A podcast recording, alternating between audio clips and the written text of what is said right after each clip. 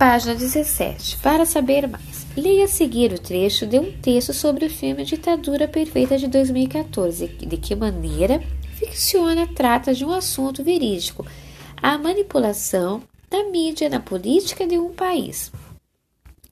A ditadura perfeita, a realidade mexicana retratada na ficção.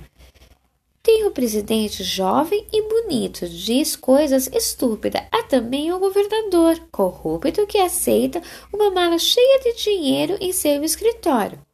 E existe a rede de televisão gigantesca que, por uma bolada, impulsiona um candidato à presidência pouco conhecido através de um sistema de limpeza de linguagem cuidadosamente elaborado que inclui associá-lo à sua estrela mais atraente.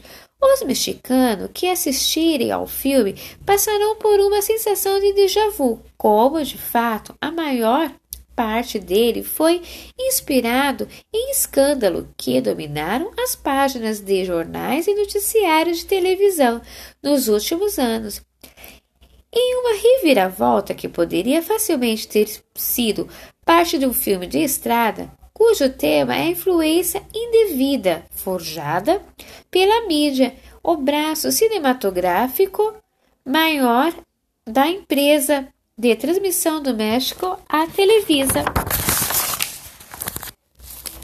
O PRI está no poder de forma ininterrupta através de uma mistura de despotismo e oligarquismo em uma relação simbiótica com a Televisa há 71 anos, até que foi expulso pelos eleitores em 2000.